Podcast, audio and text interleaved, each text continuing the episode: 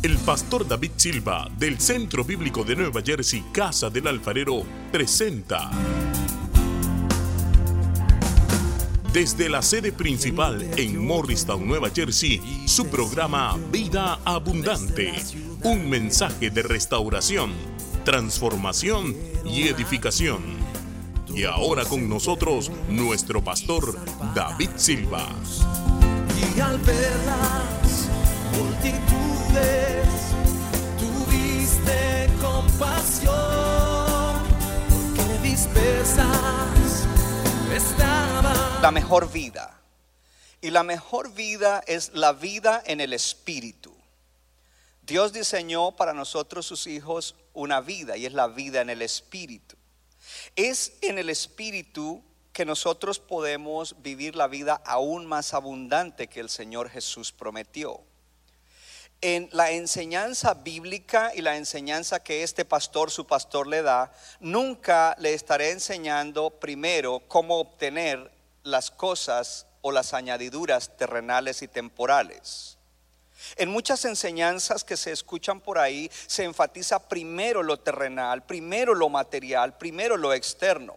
Pero Jesús dijo que si nosotros buscábamos primero a Dios y la manera en que Dios quiere que vivamos, una manera recta, justa, todas las demás cosas serían añadidas.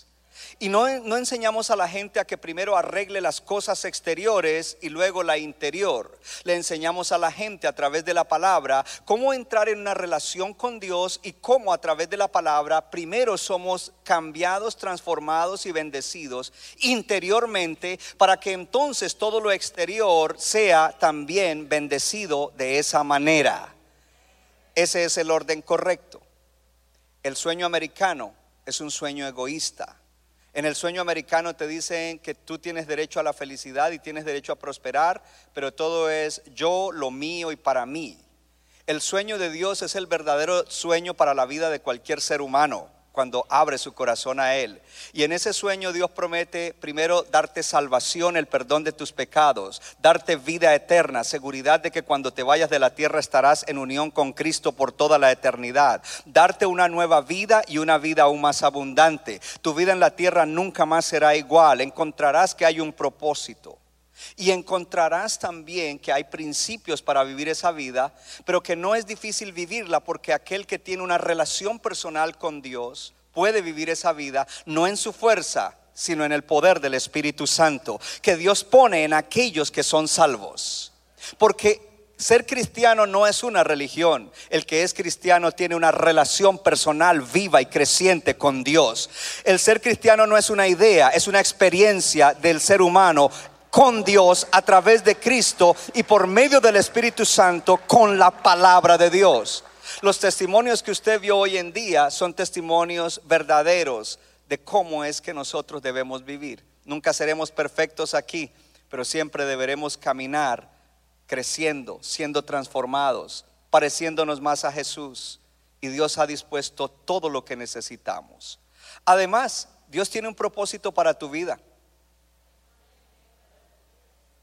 Y Dios te dará todo lo que tú necesites para que cumplas ese propósito, si tú estás corriendo con ese objetivo. Efesios capítulo 5, versículo 18. No se embriaguen con vino en lo cual hay disolución o desenfreno, antes bien sean llenos del Espíritu hay un mandamiento apostólico allí. Y dice, no se embriaguen con vino, en lo cual hay disolución, desorden o desenfreno. Antes bien sean llenos del Espíritu. En el idioma original en el cual Dios, Dios inspiró la escritura, está este mandamiento, sean llenos del Espíritu está en una conjugación que es manténganse siendo llenos del Espíritu. Manténganse siendo llenos del Espíritu. Manténganse siendo llenos del Espíritu. Y, entonces eh, a mí me gusta agregarle una palabra para que el sentido que realmente tiene lo podamos captar. Y es manténganse continuamente siendo llenos del Espíritu. ¿Puedes repetir conmigo? Debo mantenerme siendo continuamente lleno del Espíritu. En el día de hoy vamos a contestar a dos preguntas. La primera pregunta es, ¿qué es ser lleno del Espíritu? Y la segunda, ¿cómo puedo ser lleno del Espíritu? ¿Para qué? Para poder vivir la vida, la mejor vida, que es la vida en el Espíritu. Leamos entonces ahora Romanos capítulo 15, versículo 13. Dice, y el Dios de esperanza los llene de todo gozo y paz en el creer, para que abunden en esperanza por el poder del Espíritu Santo. Vamos a, leer eso más despacio. Dice, y el Dios de esperanza los llene en el creer, para que abunden en esperanza por el poder, por el poder del Espíritu Santo. El Dios en quien tú y yo creemos es el Dios de esperanza. Es decir, que Él es el Dios que es la fuente de toda esperanza. Y que cuando creemos en Él, porque dice que Él nos puede llenar de todo gozo y paz. Oh, Él dice que te puede llenar de todo gozo y paz, no cuando las cosas están bien, porque quizás cuando todo está bien no estamos necesitando ser llenados de todo gozo y paz.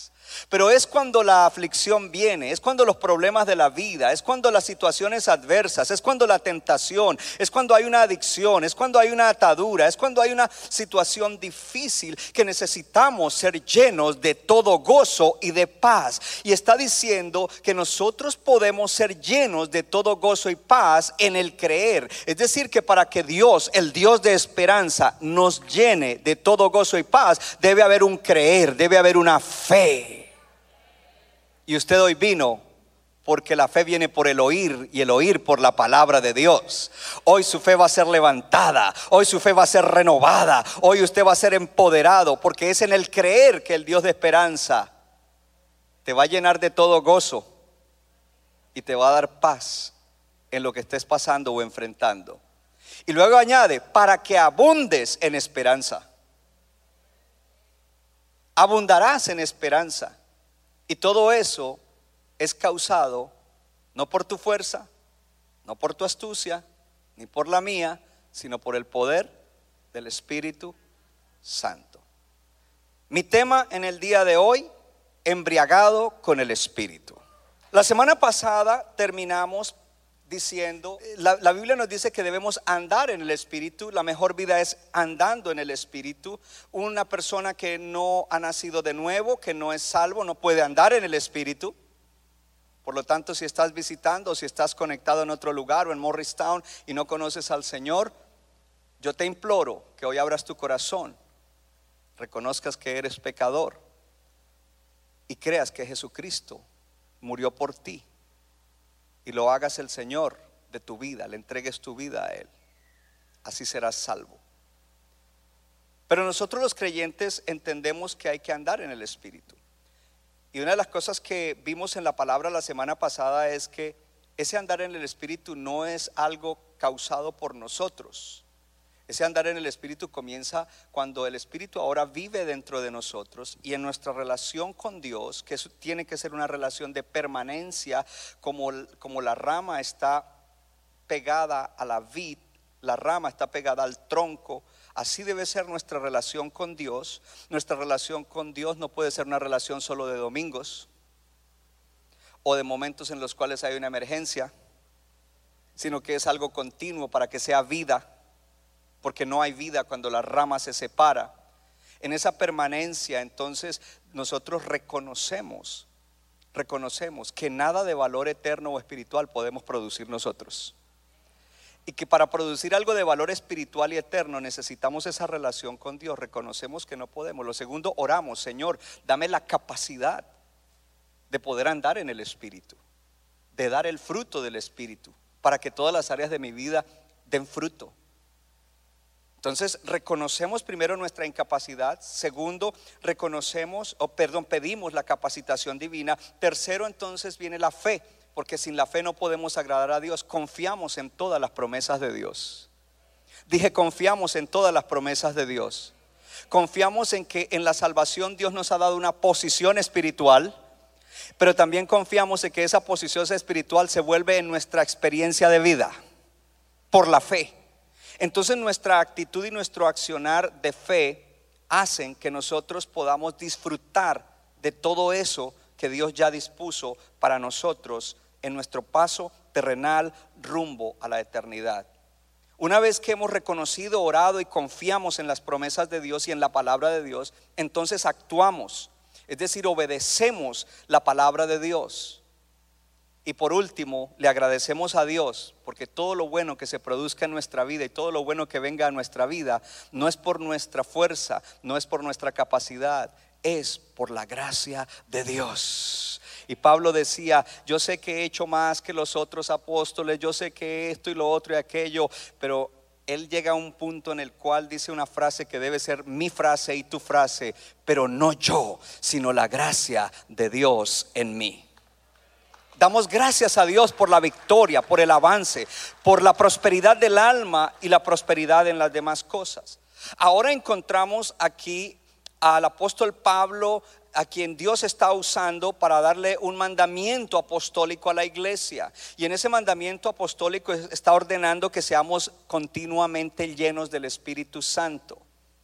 Sin embargo, para poder entender ese mandamiento necesitamos ver el contexto de dónde está metida esa joya de no se embriaguen con vino en lo cual hay desenfreno, sino que más bien manténganse continuamente siendo llenos del Espíritu Santo. Primero debemos definir qué significa ser lleno del Espíritu Santo. Y dentro de muchas enseñanzas que se han recibido a través de los tiempos, quizás hay hermanos que vinieron de su país siendo creyentes y, recibieron cierta enseñanza acerca de lo que significa ser lleno del Espíritu Santo, hemos encontrado que eh, muchas de las enseñanzas sobre el Espíritu Santo y sobre todo sobre la llenura del Espíritu Santo fueron reducidas solamente a la manifestación de carismas o de dones espirituales. Entonces lo que se argumentaba es, si una persona habla en lenguas está lleno del Espíritu Santo, si una persona profetiza está lleno del Espíritu Santo, si hay una manifestación de un don o carisma, esa persona está llena del Espíritu Santo. Sin embargo, eso no es lo que dice la Biblia. Y si una persona puede ser, puede manifestar un carisma o don del Espíritu Santo, pero eso es solamente una pequeña parte de lo que significa la obra y la llenura del Espíritu Santo. La obra del Espíritu Santo es mucho más amplia y la llenura del Espíritu Santo es mucho más amplia. En el comienzo le dije que las cosas no comienzan primero buscando la solución de los asuntos externos, sino primero la edificación interna. Comienza en nuestro ser interior comienza en la prosperidad del alma, que ahora es posible porque tenemos una relación con Dios. Y de ahí entonces las demás cosas de nuestro, de nuestro ser comienzan a ser tocadas. Y entonces nuestro vivir comienza a cambiar. Y se supone que nuestro vivir debe ir mejorando. Que si el alma está prosperando, debemos prosperar en todas las cosas. Debemos prosperar en el matrimonio, en la crianza de los hijos, en, todo lo que hagamos en la vida, en, en el cumplimiento de nuestro propósito. En todo debemos estar prosperando y además teniendo salud. Eso es lo que dice la palabra de Dios. ¿Qué es entonces ser lleno del Espíritu Santo? Yo le voy a dar una definición. Ser lleno del Espíritu Santo es estar bajo la influencia del Espíritu Santo experimentando un gran gozo. Se la voy a dar en dos partes. Es estar bajo la influencia del Espíritu Santo experimentando un gran gozo en Dios. Repítala conmigo. Estar lleno del Espíritu Santo. ¿Qué sigue? Es estar bajo la influencia del Espíritu Santo experimentando un gran gozo en Dios. ¿Experimentando qué?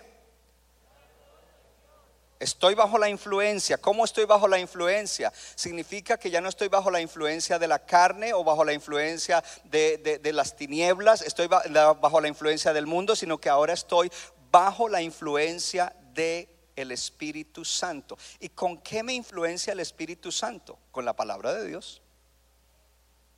Porque eso va de la mano. El Espíritu Santo me influencia con la palabra de Dios. Si no tengo comunión con la palabra de Dios, el Espíritu Santo no tiene la herramienta que necesita para influenciar mi vida. Estar lleno del Espíritu Santo es estar bajo la influencia del Espíritu Santo, experimentando un gran gozo en Dios. La segunda parte complementa la primera. ¿Por qué? Porque como el gozo del Señor es nuestra fortaleza, ese gozo me dará el poder para vencer la tendencia al pecado, para enfrentar los desafíos de la vida y para poder testificar con valentía. Entonces decimos, estar lleno del Espíritu Santo es estar bajo la influencia del Espíritu Santo, experimentando un gran gozo en Dios. Y como el gozo del Señor es mi fortaleza, tendré poder en ese gozo para vencer. Día conmigo, tendré poder en ese gozo para vencer la tendencia al pecado, para enfrentar los desafíos de la vida y para testificar con valentía. ¿Qué es lo que hace que una persona sea arruinada? El pecado. Una persona que está atada en pecados es una persona que eh, está abriendo las puertas para que el enemigo robe, mate y destruya, para que su matrimonio se destruya, para que haya ruina, para que haya pobreza, para que haya enfermedad, para que haya maldición y sobre todo perdición. Pero ahora estar bajo la influencia del Espíritu Santo le lleva a que experimentando ese gran gozo en Dios tenga la fuerza y el poder para vencer toda tendencia al pecado y para que pueda entonces enfrentar los desafíos de la vida, porque en, en esta tierra tendremos desafíos, tendremos lo que usted llama problemas, hello, aleluya, y tendremos la fuerza y el poder para enfrentar esas cosas. Pero además también tendremos poder para ser testigos de Jesucristo con valentía. No nos dará vergüenza ni miedo hablar de que la solución para el ser humano está en Cristo Jesús. Esa es la definición. Ahora, para poder mirar eso, debo decirle ¿Cómo se obtiene? ¿Cómo es que recibimos esa llenura del Espíritu Santo? Ya le dije que la influencia del Espíritu Santo viene a través de la palabra de Dios. Entonces, recibimos esa llenura del Espíritu Santo confiando en que el Dios de esperanza realmente reina y que Él está moviendo todas las cosas a mi favor y a favor de todos aquellos que confían en su palabra. Al creer eso, entonces somos llenos del Espíritu Santo y de gozo. Ahí entonces entra Romanos capítulo 15. ¿Cómo es que recibimos nosotros la llenura? Confiando en que el Dios de esperanza, y el Dios de esperanza quiere decir el Dios que es la fuente de toda la esperanza realmente reina. Él es el rey. Él es el que está a cargo de todo. Y como Él está a cargo de todo, Él está haciendo mover todas las cosas a mi favor y a favor de todos aquellos que confían en su palabra. Cuando tú crees esto, entonces eres lleno del Espíritu Santo y de gozo. Porque para ser lleno del Espíritu Santo se necesita la fe. Y por eso Pablo le dijo a los Gálatas en, capítulo, en el capítulo 3, ustedes recibieron al Espíritu Santo y, y, los milagros que Dios hizo allí por el Espíritu Santo por hacer las obras de la ley o por el oír con fe. Y la respuesta es, ellos lo habían recibido porque habían creído a Dios, habían creído la palabra de Dios, habían puesto su fe, su confianza en Dios y en su palabra. Y eso hizo que ellos recibieran salvación y recibieran al Espíritu Santo y recibieran promesas que Dios había dado en su palabra a través de lo que haría en la obra de Cristo por medio del Espíritu Santo. Y cuando creyeron eso, ellos lo experimentaron. Pero llegó un punto en el que experimentaron eso y dijeron, ahora para vivir el resto de la vida cristiana tenemos que hacerlo en la fuerza y poner un montón de reglas. Y si lo hacemos, entonces lo logramos. Y alguien puede externamente obligarse a hacer algo sin que en su interior realmente esté influenciado por el Espíritu Santo. Tarde o temprano flaqueará y caerá. Pero cuando alguien está influenciado verdaderamente, por el Espíritu Santo a través de su relación con Dios, el asunto cambia. Porque esa relación con Dios está indicando que usted confía en Él, que su fe está en Él, que su fe no está en su fuerza, que su fe no está en lo que pueda pasar en el gobierno, que su fe no está en ninguna cosa que se parezca, sino en Dios que reina sobre todas las cosas y en ese Dios que lo ama tanto a usted que hará que todo se mueva a su favor, porque lo ha llamado a usted con un propósito. Y como usted lo ama, entonces Él responde a eso de esa manera. Allí entonces se es lleno, se recibe la influencia del Espíritu Santo, ya conmigo, y de gozo. Me gusta mucho esto de, de Pablo, cómo Pablo es usado para expresar esto. Entonces leemos todo el, pasaje o parte del pasaje donde está incrustada esa preciosa joya de no estar, no estar bajo el efecto del alcohol, pero más bien estar bajo el efecto o la influencia o el control del Espíritu Santo y así entenderlo. Y así lo entenderemos. Pero antes de ir a eso, eh, en la definición de la influencia, experimentando un gran gozo en Dios, pues piense por un momento una situación difícil que haya enfrentado últimamente y piense su estado de ánimo y sus emociones. La pregunta es, ¿estabas gozoso? ¿Estabas experimentando un gran gozo en medio de la prueba? Porque el que está lleno del Espíritu Santo, aún en medio de una prueba, puede experimentar gran gozo en Dios. Cuando nosotros dependemos para nuestro gozo y felicidad de las circunstancias, no estamos teniendo un gran gozo en Dios, sino un gran gozo en las cosas que están pasando. Y cuando las cosas que suceden son adversas, pues no tenemos gozo. Tenemos tristeza, tenemos pena, tenemos ansiedad, tenemos desánimo, tenemos depresión. Pero aquel que está influenciado por el Espíritu, él confía en el Dios dueño de todas las cosas, que es el Dios de esperanza. Él cree en sus promesas y por lo tanto él dice, aquí hay una situación y todo apunta a que las cosas no se van a resolver como yo quisiera o como necesito que sean, pero yo sé que Dios reina y yo sé que Dios me ama y yo lo amo y él tiene un propósito y como yo lo amo y él tiene un propósito, él va a hacer que esto obre para bien y aunque los hombres dicen que no se puede, yo sé que en Dios sí se puede y si esta es la voluntad de Dios para el propósito de Dios, se cumplirá será hecho. Por lo tanto, me gozo. Por lo tanto, no estoy triste. Por lo tanto, no digo, ah, esta semana me siento desanimado, no voy a la iglesia. No, por lo tanto, esta semana digo, voy a llegar más temprano y ojalá los músicos canten algo alegre, porque a veces se les mete lo del pastor de solo presencia. No, yo quiero saltar y brincar porque tengo un gran gozo en Dios, esperando que Dios hará, que Dios proveerá, que Dios sanará, que Dios restaurará, que Dios bendecirá. Ahora vamos a comenzar a leer desde el versículo 15 para mirar esa joya del versículo 18 rodeada de lo que le estoy hablando. Dice en el versículo 15 de Efesios capítulo capítulo 5, miren pues con diligencia cómo andan, no como necios, sino como sabios, aprovechando bien el tiempo, porque los días son malos. Por tanto, no sean insensatos, sino entendidos de cuál sea la voluntad del Señor.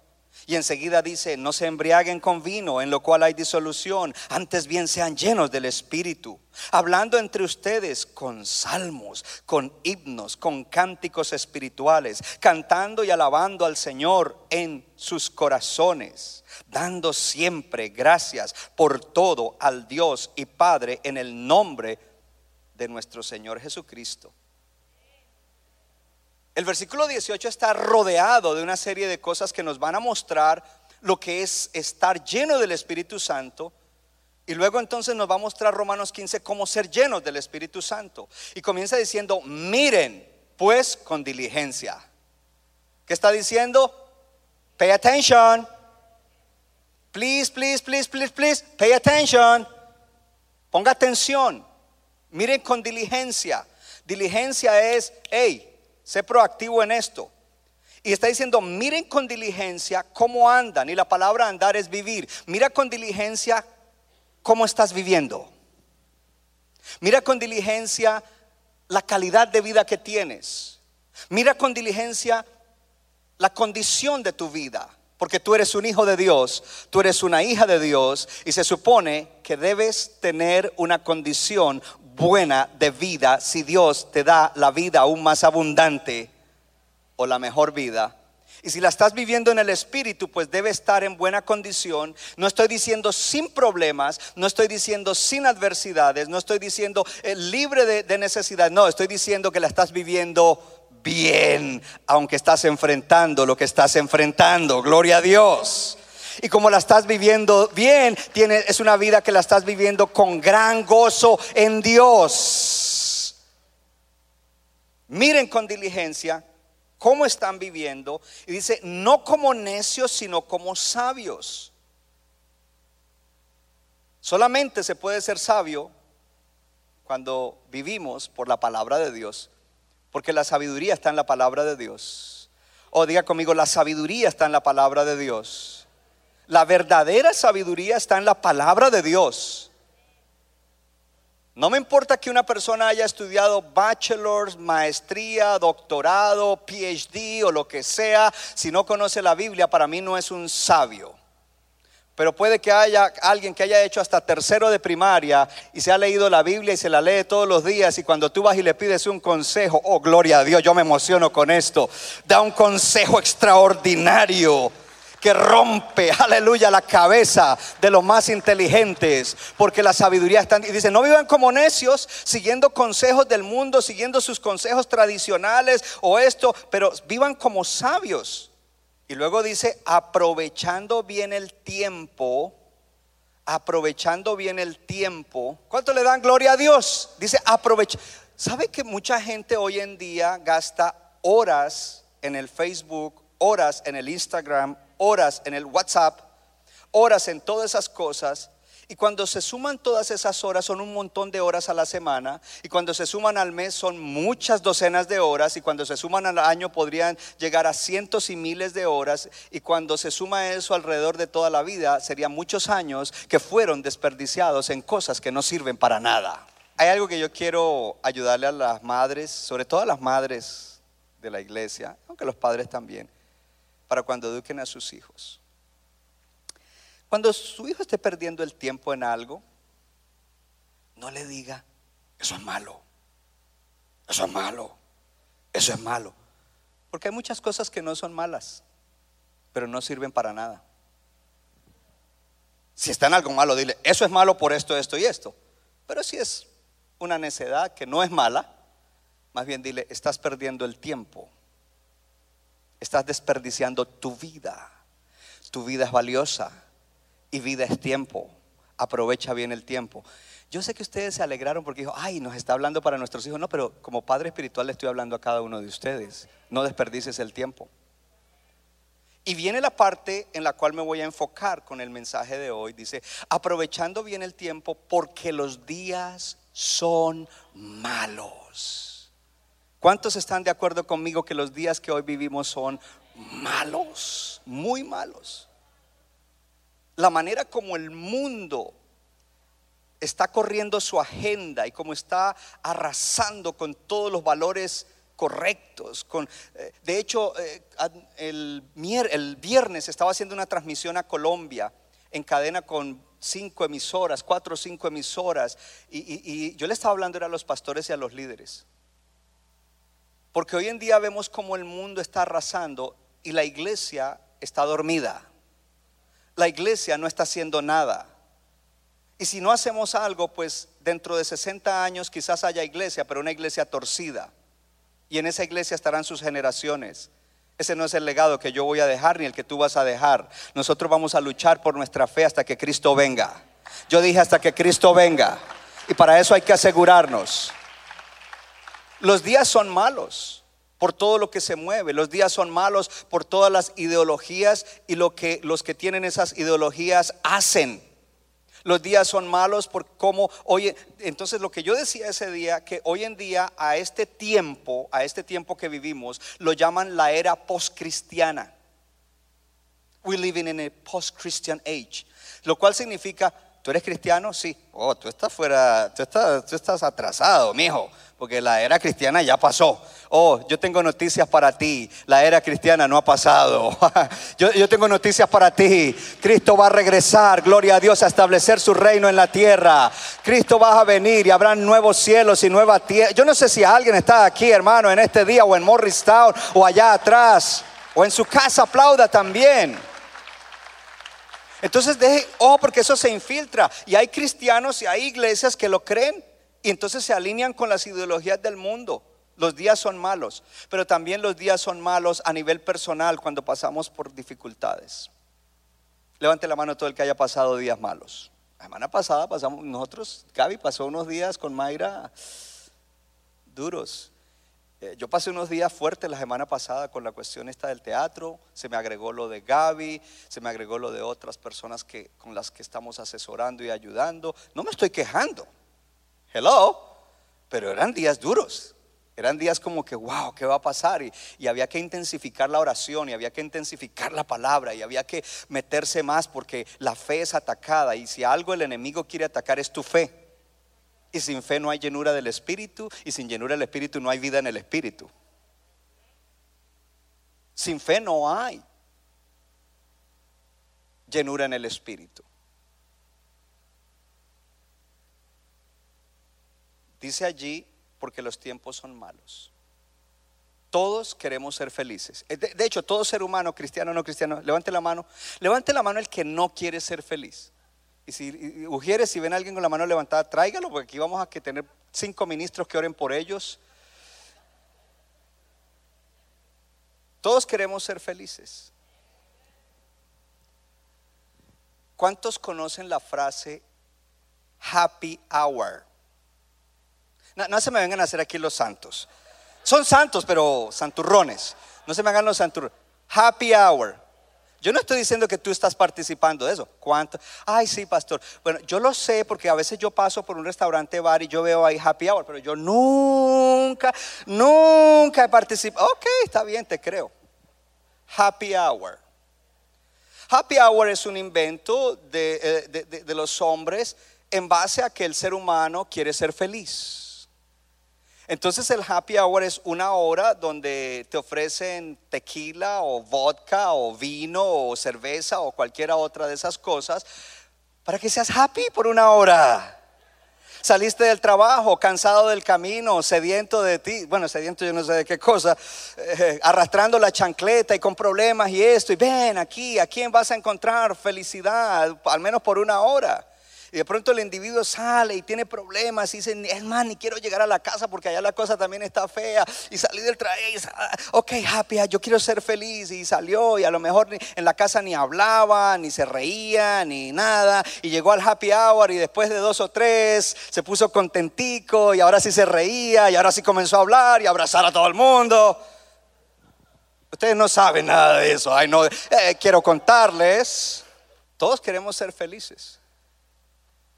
Y dice Pablo dentro del contexto, no pierdan el tiempo porque los días son malos.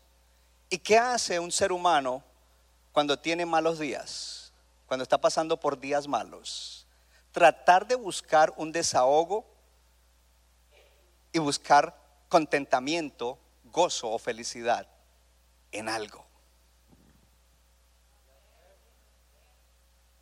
Y Pablo está diciendo en el contexto, los días son malos, pero ustedes no van a encontrar el verdadero gozo en el vino. Los días son malos, pero ustedes no van a encontrar la verdadera felicidad en el vino.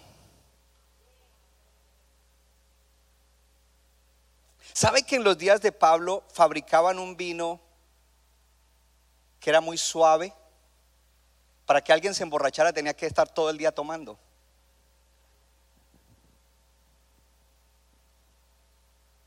Y de ahí viene, manténganse continuamente bebiendo del vino de Dios, que es el Espíritu Santo,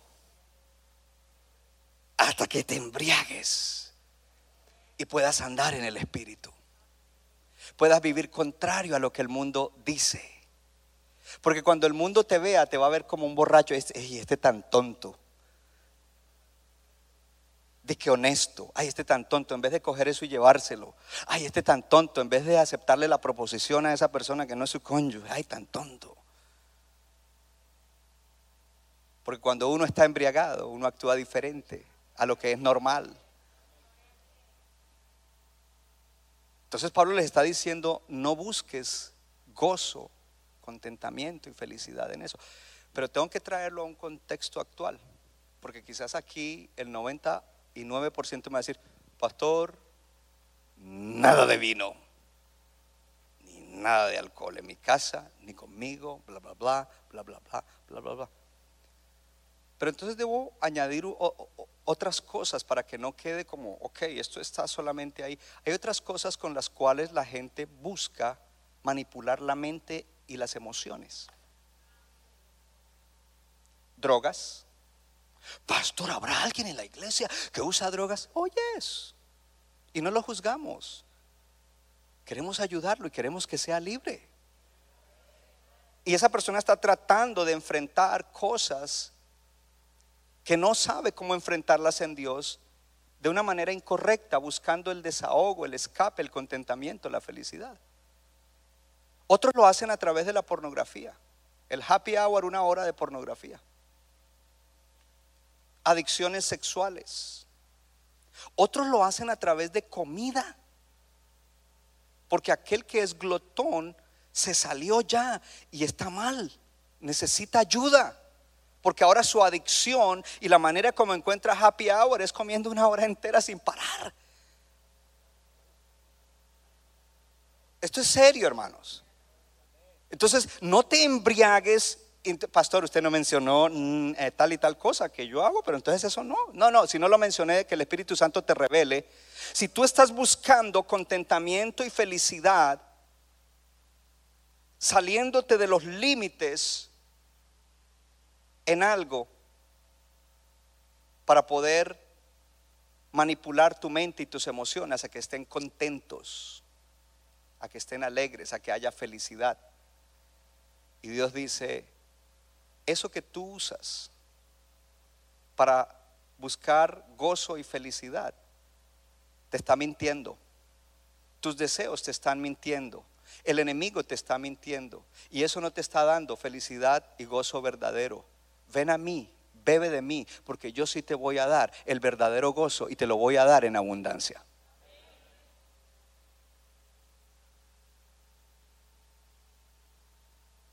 Ahora viene, dice,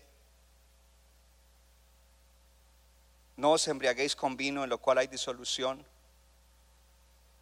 antes bien sean llenos del Espíritu, hablando entre ustedes con salmos, con himnos, con cánticos espirituales y cantando y alabando al Señor en sus corazones.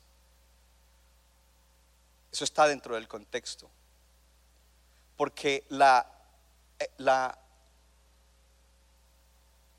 secuencia normal de una persona que está gozoso es cantar.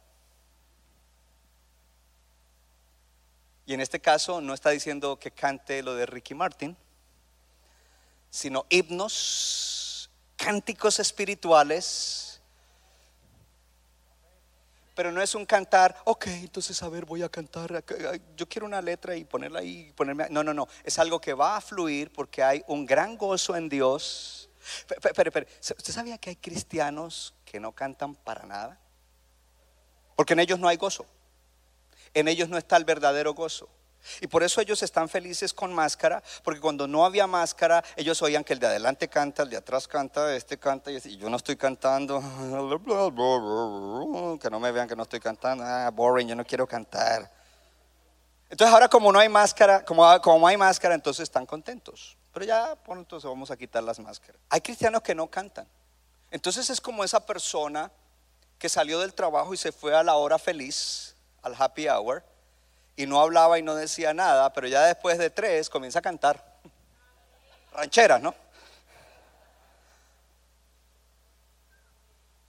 Cuando hay cuando, tenemos esa experiencia con el Espíritu Santo, aunque haya situaciones, porque estamos confiando en Él, entonces de nosotros va a fluir el gozo y ese gozo se manifestará en cánticos espirituales, en himnos. Y no puedo esperar llegar a la iglesia. No media hora después de que el servicio empiece, no cuando el pastor vaya a predicar. Yo solo voy cuando el pastor empieza a predicar. No, no, no, no, hermano, eh, venga temprano para que comience a cantar, para que de verdad, aleluya, comience a cantar allí. Yo quiero llegar y cantar. Pastor, pero usted llega tarde, pues viene del otro lado, pero yo quiero cantar. Yo quiero cantarle a Dios y a veces canto en la casa y por eso a veces sorprendo a Clen y comienzo a cantar en las prédicas y Clen se sorprende y se asusta, me van a quitar el puesto. El pastor cantó y cantó lindo. Pero yo quiero cantar, hermano. Yo quiero cantarle a Dios. Aleluya. Y no soy músico y a veces no entono y a veces no entro en la nota, gloria a Dios, pero quiero cantar, quiero cantarle, hay victoria en el Señor, quiero cantarle, hay, hay un deseo de cantarle a Él, de cantar para Él. Y entonces cuando vienes a la iglesia, dice cántense entre ustedes, pero imagínense que si no estamos llenos del Espíritu, pues yo le estoy cantando en el Espíritu, porque está al lado, ni está cantando y medio está balbuceando, no me está cantando nada. Pero cuando se crea una energía y una sinergia, gloria a Dios, en la cual la iglesia está llena del Espíritu, influenciada del Espíritu, tiene gran gozo en el Señor porque su esperanza está puesta en Él, porque su fe está en sus promesas, porque la situación no está bien, porque los días son malos, pero yo sé que mi redentor vive y aún del polvo me levantará, porque yo sé que mi Dios reina, Él es el Señor de señores, Él es el Rey de las naciones, Él tiene control de todas las cosas, porque yo sé que Él no está admirado con lo que me está pasando a mí y Él está conmigo y aún en el valle de sombra de muerte, Él está conmigo, su presencia está conmigo y su vara y su callado me infunden aliento, porque sé que aunque la situación es mala en mi vida, podría decir alguien, aleluya, yo amo a Dios y para los que aman a Dios, todas las cosas les ayudan a bien. Esto es a los que han sido llamados conforme a sus propósitos. Y si el Señor no escatimó, no se guardó a su propio Hijo, sino que lo dio para mi salvación, cuánto no, cuánto más no me dará juntamente con Él todas las cosas. Y como soy un hijo de Dios y amo la iglesia y amo que la gente se salve y amo la obra misionera y entonces estoy comprometida con ella, tengo una cuenta en los cielos. No me está yendo bien económicamente, pero tengo una cuenta en los cielos y tengo una promesa. Mi Dios pues suplirá todo lo que me falta conforme a sus riquezas en gloria en Cristo Jesús. Oh, habrá alguien que puede creer la palabra de Dios. Habrá alguien que puede creer la palabra de Dios en este día. Oh, gloria a Dios. Y, quizás estoy pasando por una situación de temor, pero Él me dice, no temas porque yo estoy contigo. No te desanimes porque yo soy tu Dios que te esfuerzo. Siempre te ayudaré, siempre te sustentaré con la diestra poderosa de mi justicia. Gloria al Señor. Oh, qué maravilloso eso. Pastor, yo tengo una lucha con una tendencia, un mal hábito, una adicción. Oh, pero dice la palabra de Dios, no andes, no satisfagas los deseos de la carne, pero más bien levántate y déjate influenciar por el Espíritu, porque a través del poder del Espíritu tú puedes hacer morir las obras de la carne. Eso no te puede ganar, aunque venga por, por 500 generaciones en, en tu línea sanguínea. Si tú entraste a Cristo, en Cristo tú estás muerto al pecado, pero vivo para con Dios en Cristo Jesús. Ahora Él pagó por ti, Él es tu dueño. Y para los que son de Cristo, ya crucificaron la carne con sus deseos y pasiones. Libre soy, libre soy, libre soy, libre soy, libre soy. Habrá alguien, gloria al Señor. Oh, habrá alguien que en esta mañana toma la palabra de Dios. Pero el problema de los cristianos es el siguiente, hermanos. Queremos venir, yo quiero ir el Pentecostés. Ojalá el pastor llame al frente, imponga manos para ser lleno. Y puede que haya una experiencia de un momento con el Espíritu Santo allí. La habrá para muchos. Pero cuando es mantenerse continuamente siendo lleno, no puedo ir contigo a casa para ir ponerte mano todas las mañanas antes de salir al trabajo y todas las tardes cuando llegues del trabajo. Así es de que te toca a ti mantenerte siendo lleno. Y para eso, esa llenura, que es Espíritu Santo y gozo, viene en el creer.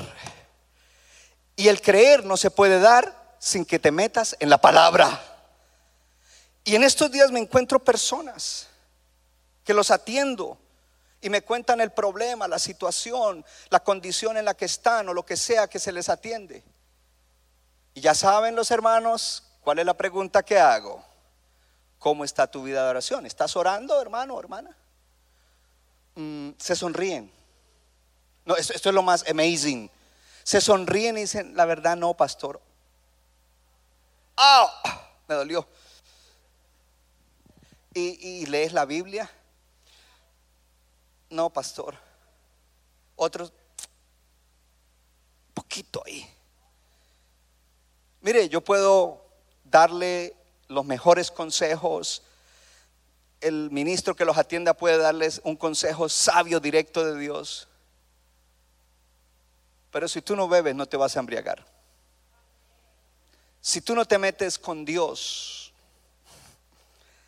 ¿qué dijo Jesús? El que tenga sed, venga a mí y beba. Y si creen en mí, como dice la escritura, ¡uh! de su interior correrán ríos de agua viva. Y esto dijo del Espíritu Santo que habrían de recibir los que creyeran en Él cuando Él fuera glorificado. Alguien tiene que irse ebrio de aquí hoy. Alguien tiene que irse ebrio en el Espíritu en el día. Alguien dice, yo quiero. Bebe, hermano, bebe con la palabra. Oh, gloria a Dios. Dios es bueno. Manténgase continuamente siendo lleno. Entonces ahí cerramos. ¿Cómo es el asunto? ¿Cómo, cómo es que me puedo mantener siendo lleno? Pues metiéndote en la palabra, pero en comunión con Dios. No en la palabra como un estudio académico, natural, humano, sino metiéndote en la palabra en comunión con Dios. ¿Cuánto le dan gloria al Señor de que tiene la Biblia? Entonces, antes de decirle eso, ¿cómo se ve a alguien que está lleno del Espíritu? ¿Cómo se ve? Se ve, primero que todo, y no terminamos de leer el pasaje, pero vamos a terminar de leerlo, porque dice allí en Efesios 5, 15, íbamos ya como en el 19 o 20, dice, alabando al Señor en vuestros corazones. Y luego dice, dando gracias por todo al Dios y Padre en el nombre de Jesús o en el nombre del Señor Jesucristo. Porque otra cosa que se ve en aquel que está lleno del Espíritu es que a toda hora es agradecido. Dice continuamente agradecido, siempre agradecido, un agradecimiento perpetuo. Es decir, que cuando está pasando por un problema no está rezongando, murmurando, ah, que sí, que ahora que voy a la iglesia, que bla, bla, bla, que no me está yendo bien, y, tiene el party de auto, pity party, la autolástima, pobrecito de mí, que desde niño sufrí y aquí y allá, y yo soy sensitivo con eso, yo también sufrí de niño, pero ahora tú eres un creyente y ahora en vez de estar mirando eso, mire, algunos por la mañana se levantan y lo único que, quizás se le olvidó ir al supermercado y saca la tortilla y la tortilla está tiesa. Ay, tortilla tiesa con café, no me gusta la tortilla. En vez de, gracias Señor, tengo tortilla tiesa. Hay niños en el mundo y hay gente que está muriendo de hambre. Hay gente que no tiene comida. Hay gente que está haciendo fila para comprar cualquier cosita. Por lo menos tengo una tortilla tiesa y más tarde voy compro la tortilla fresca. Aunque la mejor tortilla es la que hace mi hermana que no es tiesa, fresquita, caliente. Uh. Después de que te la comes comienzas a hablar en lenguas.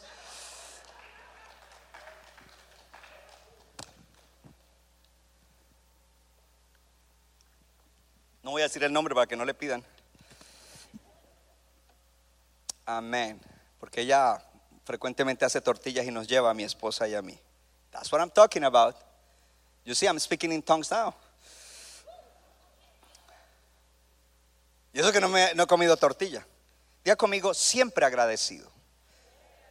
Entonces, dése cuenta cómo se ve alguien que está embriagado en el espíritu. Se ve gozoso. Aunque esté pasando lo que esté pasando, está gozoso. ¿Cómo se ve? gozoso.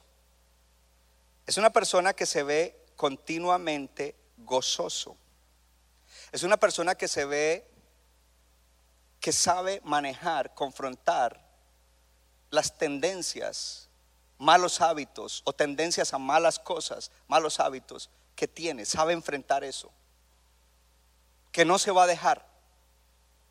Es una persona que continuamente tiene agradecimiento y aunque le falte algo, está dando gracias por todo lo que Dios le ha dado y no quejándose por lo que no tiene.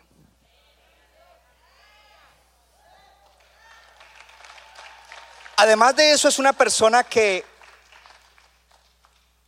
por amor a Dios y a la gente vive testificando valientemente. Valientemente le habla. Usted sabe, esa gente del que hablamos que entra a la hora feliz, al happy hour, de pronto puede ser un introvertido, pero después de la tercera, uh, se vuelve un extrovertido. A todo el mundo le habla, a todo el mundo... Ah, ah, ah". Esto le contamos a ustedes, bueno, les contamos no mucha gente, yo les cuento Ustedes no, saben de eso. Nunca lo experimentaron, nunca vieron eso. Para que entienda bien la ilustración. Gloria a Dios. Entonces, dése cuenta cómo se ve. Amén. Se ve así. Tú no tienes que obligarte a ser agradecido, tú no tienes que obligarte a, estar contento. Es simplemente que esa influencia del Espíritu. En estos días, Gabriel, con toda la presión que tuvimos esta semana, mi esposa, yo y ustedes y otra gente, pero mi esposa y yo, porque ustedes manejaron una cosa, pero nosotros estábamos manejando la iglesia y otras cosas. Eh, una mañana bajé a tomar el café con mi esposa y ella rápido me mira a la cara. Me dice, hmm, esta vez no te veo tan estresado. No, esta vez no te veo estresado con esta situación. Yo creo que bajé borracho en el espíritu porque yo, uh, uh. Y yo le digo, ¿y por qué lo sabes? Ah, ¿Sabes? Para hacerla hablar. Me dijo, porque es que cuando tú estás estresado se te nota en la cara. Imagínense, treinta y pico de años no vas a ver. Se te nota en la cara. Qué lindo cuando uno... Entonces, ¿cuál fue, cuál fue la manera como lo logré? Pues como le estoy diciendo. Como le estoy diciendo. Entonces, para estar lleno del Espíritu, tú tienes que meterte en la palabra. Cierro con esto. La palabra dice que aquellos que viven de acuerdo al Espíritu pongan sus mentes en las cosas del Espíritu. La palabra dice que pongan su mente en las cosas de arriba. La palabra está diciendo que busques dirigir tu atención hacia las cosas del Espíritu.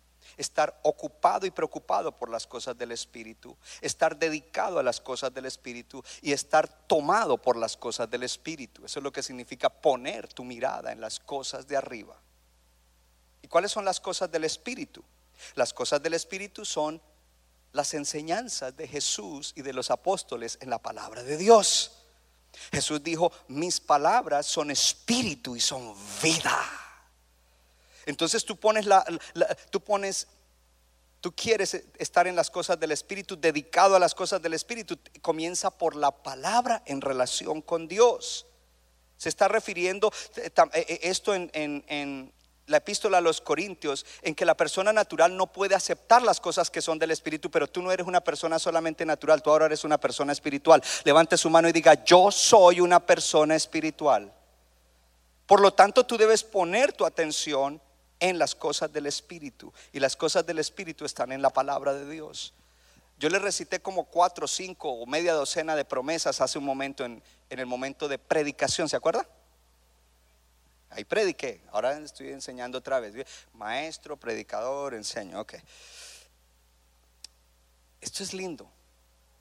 Cada uno de ustedes debería conocer y estar tan familiarizado con la palabra de Dios, con la Biblia, que cada vez que tiene una situación usted sabe a dónde ir. Usted no tiene que llamar su líder, ni su supervisor, ni un pastor asociado, ni mucho menos a mí, aunque no estoy diciendo que no me llames, pero 911 apóstol, hmm, Está en un viaje misionero. Quizás cuando llegues tarde. Pero este- deberíamos estar familiarizados que podemos ir. Tú tienes una lucha interna personal, tú tienes un- un- una...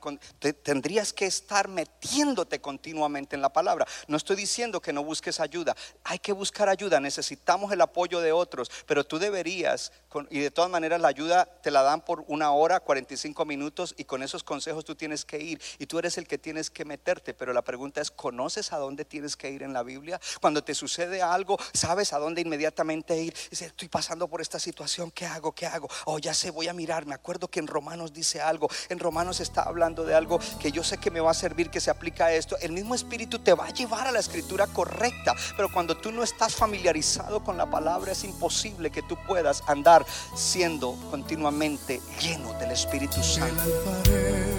Centro Bíblico de New Jersey, Casa del Alfarero, presentó su programa Vida Abundante.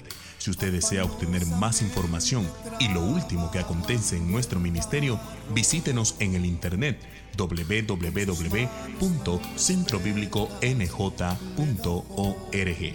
Y ahora también puede estar más cerca del pastor David Silva a través de su Facebook donde encontrará palabra de Dios por la mañana, tarde y noche.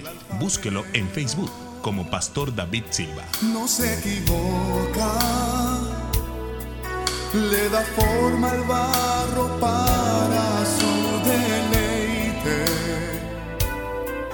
Somos vasos de su agrado